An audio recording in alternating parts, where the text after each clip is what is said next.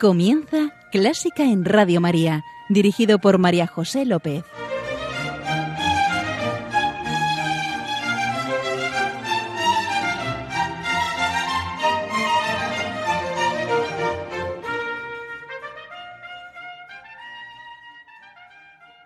Bienvenidísimos a Clásica en Radio María, la música divina. Encomiendo este programa a la Virgen y va por ti, Señora.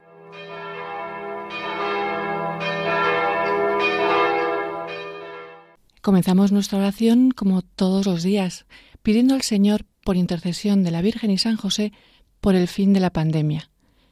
Acoge, Señor, a las personas fallecidas, consuela a sus familias, sana a los enfermos y cuídanos. Y ahora cerramos los ojos y nos ponemos en manos del Espíritu Santo y le pedimos, ven, Espíritu Creador, visita las almas de tus fieles, llena de la divina gracia los corazones que tú mismo has creado. Don de Dios Altísimo, fuente viva, fuego, derrama sobre nosotros los siete dones. Enciende con tu luz nuestros sentidos, infunde tu amor en nuestros corazones y con tu perpetuo auxilio fortalece nuestra frágil carne. Aleja de nosotros al enemigo, danos pronto tu paz. Por ti conozcamos al Padre y también al Hijo, y que en ti, que eres el Espíritu de ambos, creamos en todo tiempo. Y oramos dos veces cantando.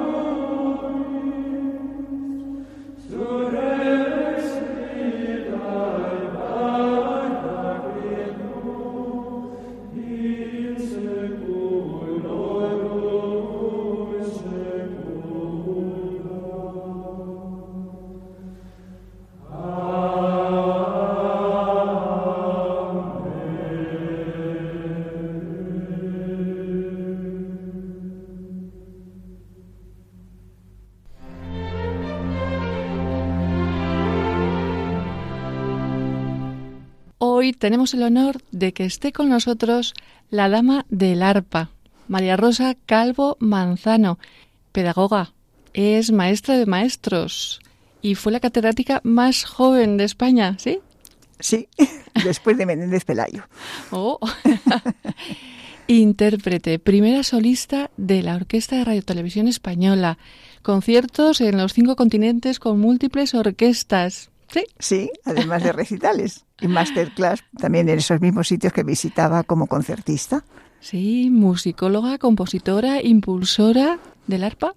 Bien, sí, cómo no. Sí. Hola, María Rosa. Hola, ¿qué tal, María José?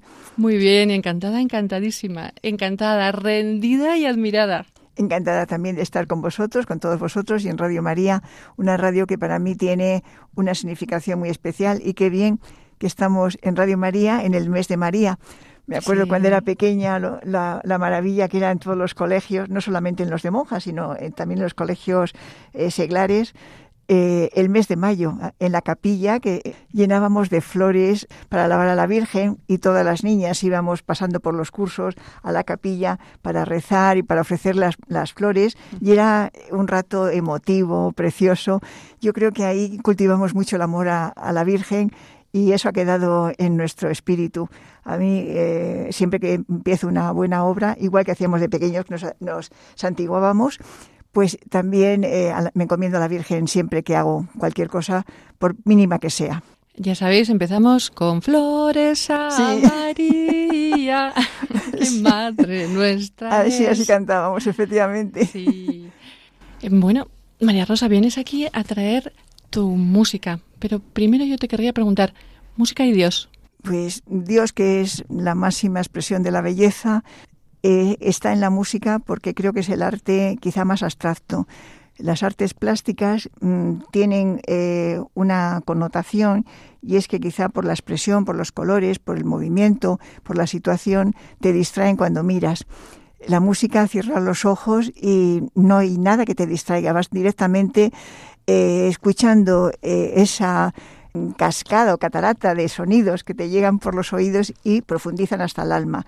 Y yo creo que ahí en ese traslado hay un sentimiento de ver a Dios, de sentir a Dios, de estar con Dios, de que es tanta belleza que mm, yo cuando explico qué es Dios, para mí es belleza. Cuando veo un paisaje mm, y la naturaleza me sorprende y, me, casi me sobrecoge de emoción de ver eh, los colores, la armonía que tiene en su distribución, en las proporciones, Mm, digo que me sobrecoge y es que es verdad, me, emociono tanto que ahí veo a Dios, como veo a Dios en una obra de arte que me también que me impacta, sea arquitectónica o sea teatral o sea de otra arte plástica y la música mucho más, por lo que digo, porque al ser un, arte abstracta que no tiene absolutamente nada que te pueda distraer, sino simplemente te, te, concentras en el sonido, te llega a emocionar de esa forma como que sientes a Dios, le ves a Dios.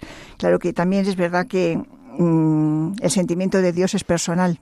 Y entonces, cuando sientes a Dios, no puedes explicar por qué lo sientes. Es como cuando te enamoras. No te enamoras porque sea alto, ni guapo, ni simpático, ni inteligente. Te enamoras y te preguntan por qué y no sabes explicarlo. El amor a Dios es igual.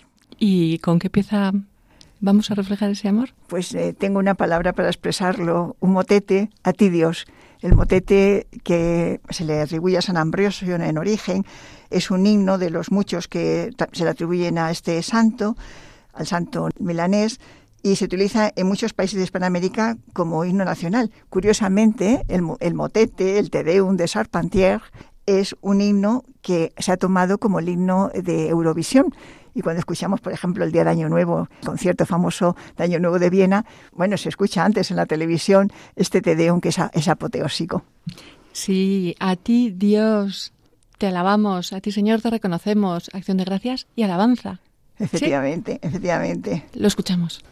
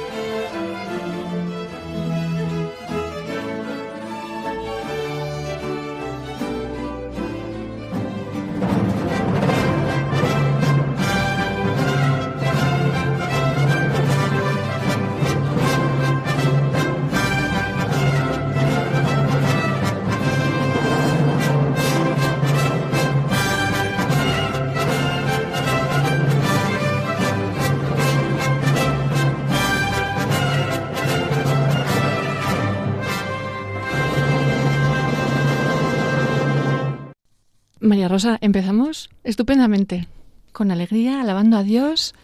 Y a mí me gustaría preguntarte, hemos hablado música y Dios, y arpa, porque el arpa es un instrumento que utilizan los ángeles, que se relaciona con el cielo. Es muy angelical, efectivamente. En todas, las, en todas las pinturas que veas, el, cielo, el paraíso, está representado con ángeles que tocan muchos instrumentos, pero muchos, muchos, el arpa. Pero fíjate que es curioso, porque los padres de la Iglesia al principio prohibieron los instrumentos, y entre los instrumentos que prohibieron, prohibieron el arpa. Y el arpa la prohibieron pues porque tenía quizá una connotación pagana de las culturas de Egipto, Grecia, Roma. Sin embargo, los mismos padres de la Iglesia que la habían prohibido se dieron cuenta que había que recuperarla porque era un instrumento bíblico. Nada menos que casi 50 veces se repite la palabra arpa en la Biblia. Anda. Tengo hecho un estudio sobre el arpa en la Biblia y justamente he hecho una reflexión en hebreo, en griego, en las primeras traducciones de, de la Biblia a otras lenguas y he hecho comparación de por qué en unos textos se pone arpa, en otros se pone salterio y en otros se pone eh, otros otros nombres de pues sacados un poco de, la propia cultura eh, hebrea. Y es según en el momento que se ha traducido la Biblia en un país o en otro o en un sitio o en otro. Y efectivamente es un instrumento para mí enormemente eh, espiritual porque tiene un sonido transparente, tiene un sonido como cristalino, como si fuera agua, como si fuera algo limpio, algo que, expresa pues una belleza como muy natural. Y por eso creo que sí, que es un instrumento realmente muy espiritual, muy angelical.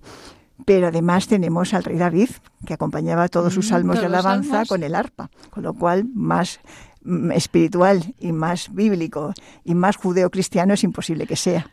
Y seguro que nos dais una pieza angelical. Hay una pieza que a mí me, me emociona mucho, y dentro de esa pieza, que es el concierto para flauta y arpa y orquesta, que toca infinidad de veces con la orquesta de televisión y con otras orquestas, orquesta de televisión yo la llamo mi orquesta, porque fui fundadora de la orquesta. Ah, sí. Sí, gané las oposiciones el mismo año que gané la cátedra y bueno, los fundadores éramos todos muy jóvenes y en la juventud todo mm, nos lo vivimos con una pasión enorme y todos decíamos, nuestra orquesta es nuestra orquesta. Bueno, pues lo he tocado muchas veces con esta orquesta y con otras y el segundo tiempo para mí tiene mm, Mm, una espiritualidad, una profundidad realmente casi religiosa. Es curioso porque es el emotiv que empleó de una forma muy continuada en su película de Amadeus, la obra de Peter Schaffer, el mismo autor de Ecus, y yo creo que por eso el personaje Mozart sí que sería muy divertido y muy infantil y muy jocoso, como todos hemos leído en sus libros, pero yo creo que Schaffer exageró, desvirtuó un poco lo que era su parte realmente, eh, la suya, la suya personal, porque cuando está tan enfadada con Salieri, sí que hubo esa tensión con Salieri, pero yo creo que es exagerada. Entonces digo que es un contraste de que esta obra que es angelical, que es tan pura, tan transparente, tan elevada, le sirviera para una obra donde el personaje, según el autor, está un poco desfigurado y psicológicamente exagerado en esa mm, eh, forma de, de ver la vida exageradamente alocada, diría yo. Sí, y, yo te doy toda la razón. Es una obra muy espiritual. De hecho, yo la, he utilizado en la oración muchas veces y es curioso cómo con tres notas, pam, pam, pam, la expectativa que te da y lo que te llega a Londón, ¿verdad? Qué bonito lo que dices, qué bonito. No se me había ocurrido pensar algo así. Y fíjate que, es verdad, que lo reflejas estupendamente con tu expresión. ¿Nos preparamos?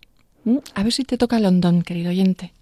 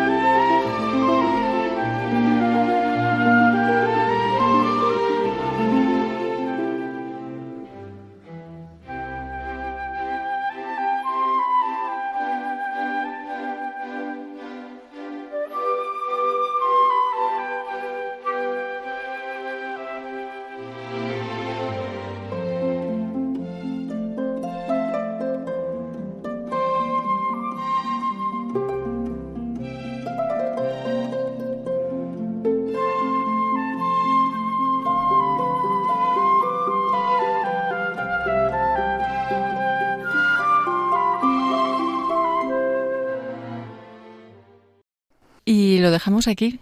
Os habéis elevado, queridos oyentes, el concierto para arpa y flauta de Mozart. La historia del concierto para flauta y arpa es muy graciosa. Mozart, en su época de París, que estaba mal de dinero, daba clases de, de música y el duque de Gines le pidió que fuera profesor de música de su hija que tocaba el arpa y él tocaba la flauta. Y para la fiesta de cumpleaños le pidió que escribiera un concierto para celebrarlo. Entonces Mozart, enfadadísimo, porque la niña era muy torpe para la música y además el bueno del duque era muy mal pagador, escribió un concierto dificilísimo para arpa, dificilísimo. Para la flauta no, porque es, muy fácil y toda la melodía fluye como muy bien y de una manera muy normal. Pero la parte de arpa técnicamente es tremenda y todo el mundo los historiadores, los que han hecho las biografías de Mozart, dicen que fue en venganza, de lo mal que se portaba el duque con él. Muy bien. Una anécdota bonita, ¿no? Sí, sí, sí. Estamos con María Rosa Calvo Manzano, el arpa que nos lleva al cielo como Radio María.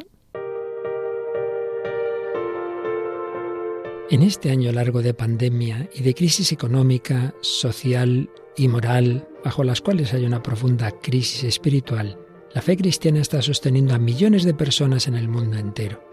Así lo estamos experimentando en todas las emisoras de Radio María presentes en 80 naciones, cuyos oyentes están agradeciendo más que nunca la ayuda recibida a través de sus ondas, que han dado sentido a sus sufrimientos, alentado su oración y confianza y promovido su caridad hacia los más necesitados. Por ello, en este mes de mayo, unidos en cenáculo en torno a María, os invitamos a intensificar vuestra oración al Espíritu Santo, a hablar a muchos de esta radio y a contribuir con vuestros donativos, por pequeños que sean, a extender Radio María en España y en el mundo, especialmente en las naciones más necesitadas, a las que dedicamos nuestra maratón misionera bajo el lema Testigos de Esperanza. Así pondrás tu granito de arena para que todo hombre reciba el anuncio que proclamaba el Papa Francisco en la solemnidad de Pascua. El Señor nos precede siempre, en la cruz del sufrimiento y de la muerte, así como en la gloria de una vida que resurge, de una historia que cambia, de una esperanza que renace. Puedes informarte de cómo colaborar llamando al 91 822 8010 o entrando en nuestra página web radiomaria.es. Seamos con Radio María testigos de esperanza.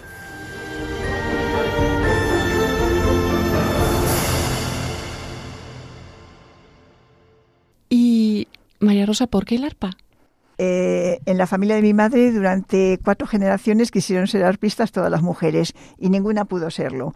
Pues empezando por la primera generación, estaba en Manila, y no había profesor de arpa, era la hija del gobernador de Manila y bueno, al volver a España se casa con un español, es militar, en los destinos que tienen tampoco.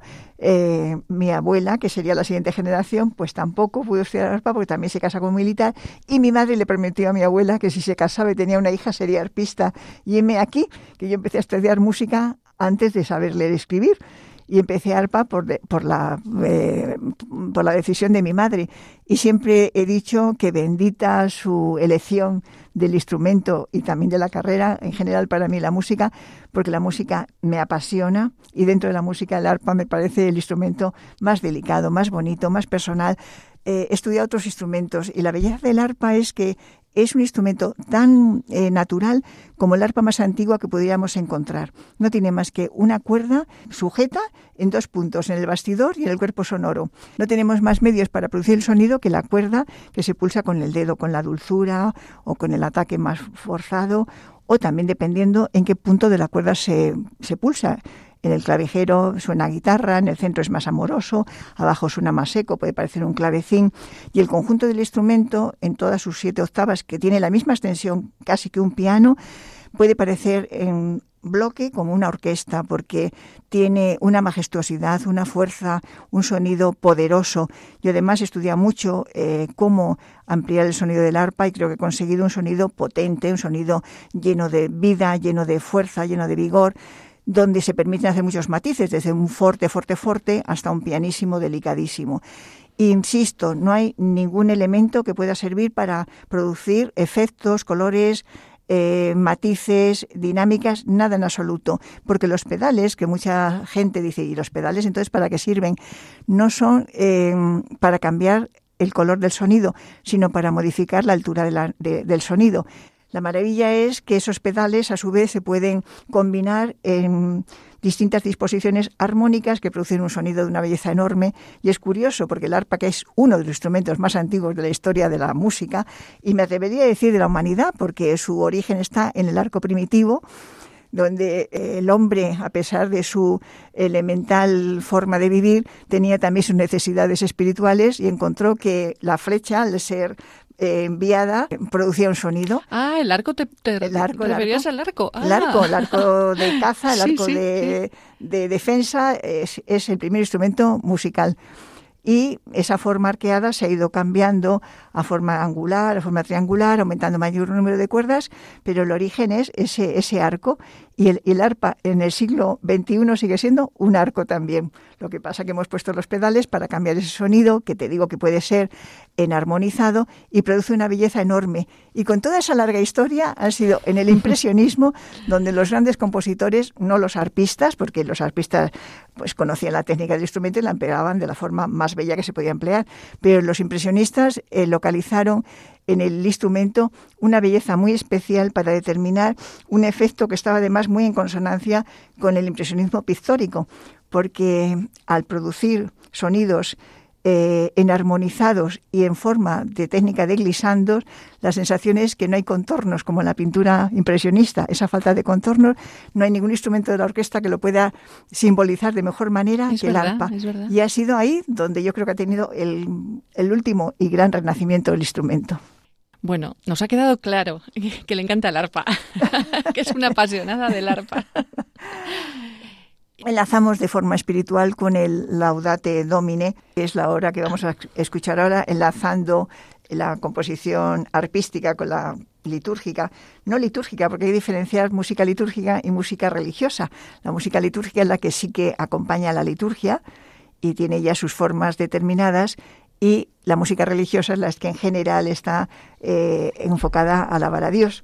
Pues este motete, que como todos los motetes, eh, su origen es francés, motet, y su raíz semántica es mot, a mí me parece que es una preciosa forma de alabar a Dios. Y estamos además en una, en una parte litúrgica de, del año litúrgico católico, donde vienen todas las avanzas. Tenemos la ascensión, Pentecostés, el Corpus Christi, o sea que estamos en un momento de auténtica alabanza a Dios.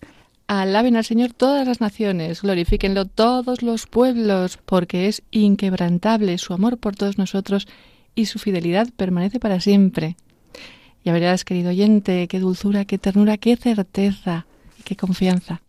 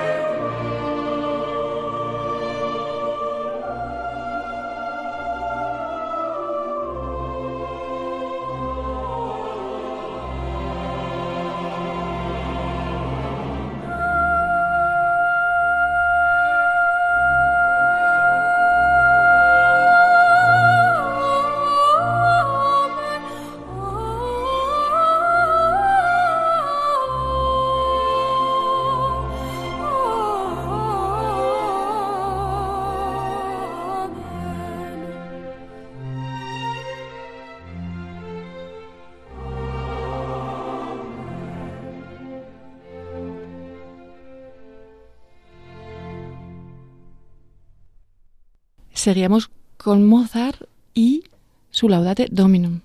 Maravilloso Laudate Dominum. Queridos oyentes, María Rosa tiene dedicado un libro de poemas mm, y a mí me ha gustado uno. Bueno, un poema, una frase. Por tu arpa, María Rosa, ya no está olvidada el arpa. ¿Y eso qué quiere decir? Cuando empecé mi carrera profesional me di cuenta que el arpa era un instrumento totalmente desconocido, a nadie le interesaba. mis primeros conciertos iba mi familia y algún amigo de mi familia, pues un poco por dar gusto a mis padres, pero eh, nos encontrábamos solos en las salas. Y cuando empecé a ser profesional ya seria, madura, cuando en la cátedra y estaba en la orquesta de televisión, ya había dado muchos conciertos, pero ahí empecé a dar los conciertos realmente importantes de mi vida profesional y me di cuenta que era importante el salirse un poco del pequeño mundo del arpa y del, y del, pequeño, en general, mundo de la música y entrar en el mundo intelectual. Mis padres tenían siempre amistades eh, de gente de mucha cultura, gente muy intelectual, y entonces empecé a implicar a todos estos amigos para escribir conjuntos eh, historias del arpa, pues historias del arpa, quizá por etapas de, de la propia historia de la humanidad, o por historias de, o por épocas del arte, o por celebraciones importantes de Goya, de Cervantes, de, de, lo que se me ocurría en cada momento.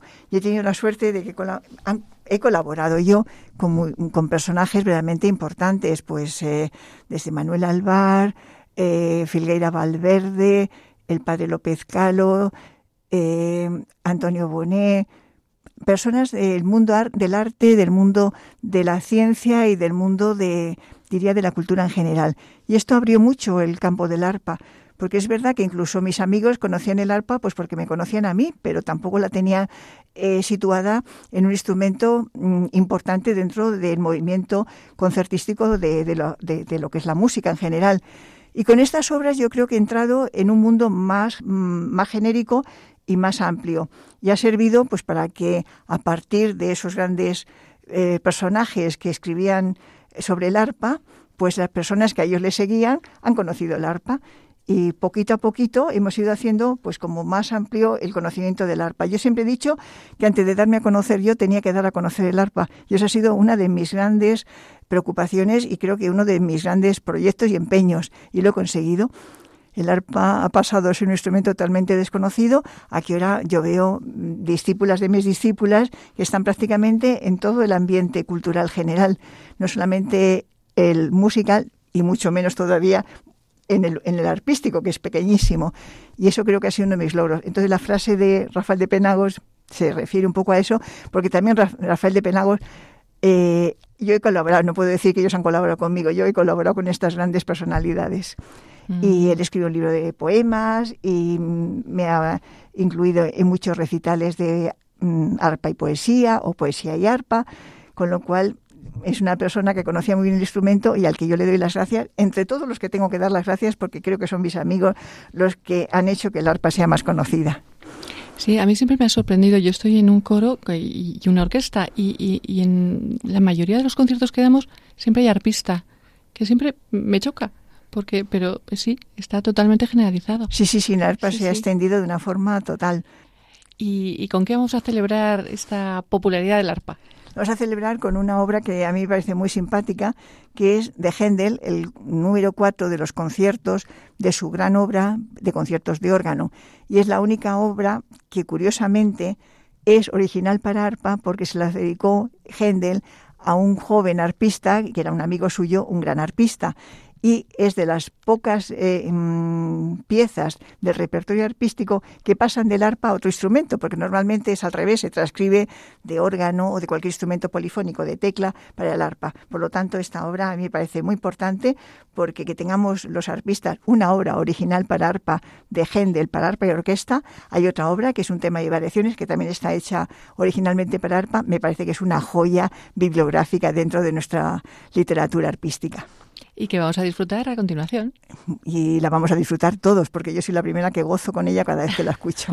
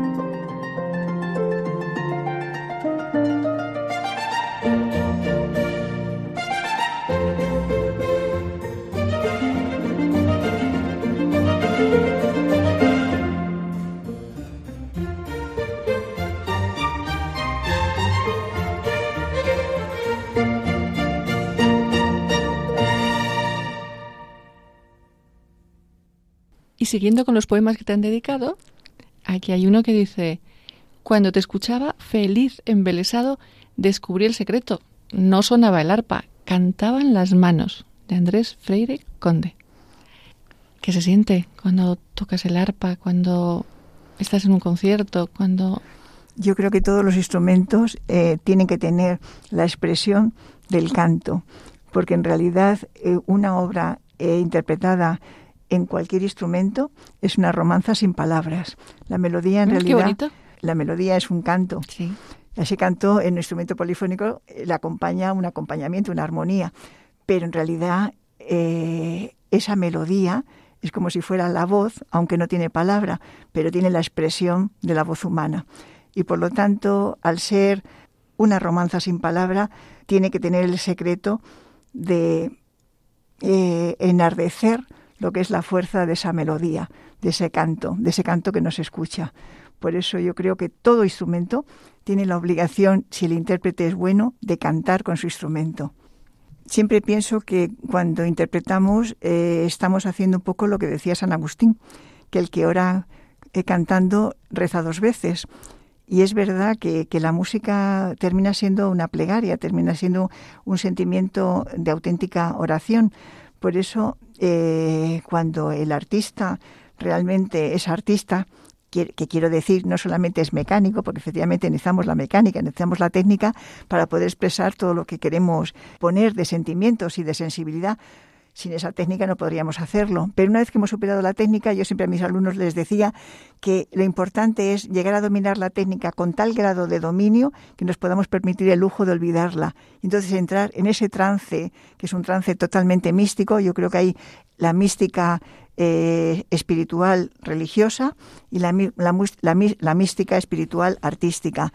El artista músico es el que puede hacer mejor ese trance porque está eh, total y profundamente eh, con una auténtica simbiosis de sentir ese, ese, esa expresión que él produce. Produce una expresión que es el primero que la está sintiendo.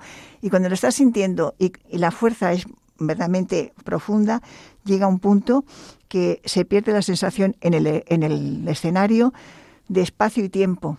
Y es un poco entrar en ese trance que entran los místicos, pierden la sensación de espacio y tiempo y entran en, en verdadero contacto con Dios. Nosotros entramos, yo creo que también el, músico que es espiritual y que es religioso entra también místicamente con Dios en ese momento. Hay una parte de un concierto que a mí me gusta mucho y que siempre les he dicho a mis discípulos que cuando me muera quiero que lo pongan en mis funerales, que es el segundo movimiento del concierto para arpa y orquesta de Waldier tiene una expresión, tiene una dulzura, tiene un intimismo de una profundidad tan grande que al mismo tiempo de que es íntimo y que es mm, sencillo y que es eh, muy infantil, diría, en su expresión, tiene una garra impresionante y yo creo que es una manera de expresar ese misticismo al que antes me estaba refiriendo.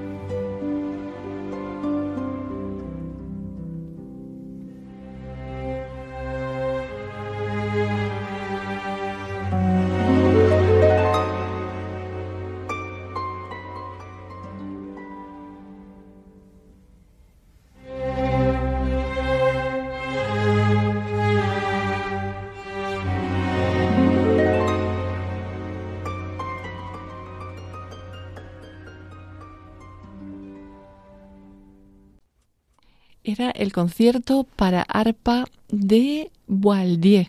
Llamaban, le llamaban el Mozart francés. Sí. Sí, es un compositor que está, fíjate, es curioso porque hay algunas partes suyas que son totalmente de la última época barroca.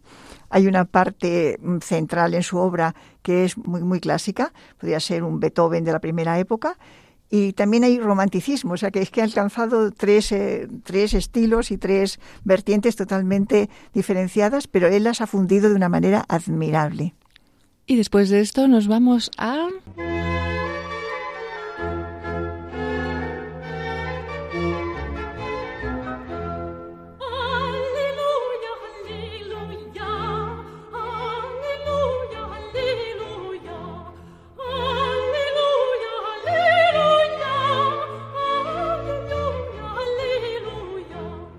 Agaudísimo, sí, Dios es alegría. Y María Rosa nos trae una pieza alegre. Una pieza muy alegre, una composición mía que está hecha sobre un tema muy español, el fandango. Tenía un profesor de, de, mm, folclore que decía que los el padre y la madre de la música española son la jota, que es la madre, y el fandango, que es el padre. Ah. Pues yo he utilizado el fandango, que además en el arpa suena precioso, porque tenemos que tener en cuenta que el arpa es como una guitarra, pero apoteósica, una guitarra con mucho más sonido, mucha más presencia, con mucha más mm, potencia, claro, de sonido. Y este fandango, que es totalmente andaluz, que suena fenomenalmente en guitarra, en el arpa es una obra que tiene una brillantez muy especial. A bailar, queridos oyentes.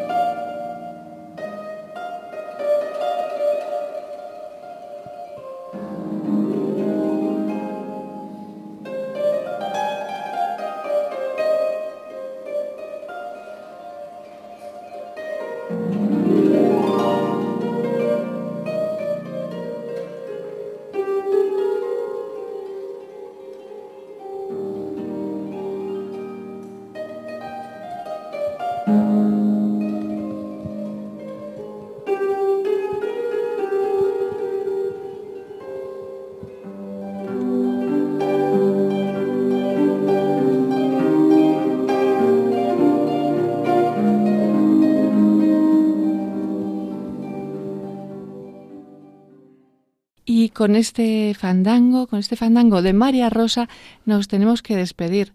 Eh, Qué pena, se me ha hecho muy corto, María José. A mí también, si estaría contigo aquí hablando. Y es que además quería corregirte, porque has empezado diciendo que era muchas cosas, que era eh, investigadora, musicóloga, escritora. Yo creo que no soy nada de eso me gusta la música y no he sabido hacer parcelas. Además, mi madre, cuando, eh, como empecé muy pronto, cuando empecé a ser ya más madura en los estudios instrumentales, quiso darme una formación académica superior. Eh, y más profunda, haciéndome estudiar armonía, contrapuntifuga, composición, musicología, folclore. Y cuando estudias eso y te apasionas por la música, te das cuenta que no puedes separar parcelas, que cuando quieres ser un buen intérprete tienes que conocer la música desde el punto de vista musicológico, histórico, analítico, estético, etcétera. Y claro, eso hace que te vayas por distintas vertientes escribiendo, investigando, publicando, eh, componiendo, pero no eres nada de eso, eres simplemente música. Bueno, eres música, yo diría que eres casi renacentista, porque además eres filósofa, doctora en arquitectura, pero no vamos a seguir. Simplemente darte muchísimas gracias por venir aquí a compartir un poquito de tu vida, a compartir tu experiencia y, y tu música.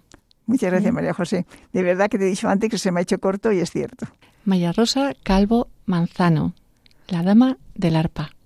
Gracias, señor. Gracias, señora. Querido oyente, muchas gracias por estar ahí. Ya sabes que puedes disponer del programa en el podcast de Clásica en Radio María y que estamos a tu disposición en Clásica en Radio María 1 arroba radiomaria.es. Un beso muy fuerte.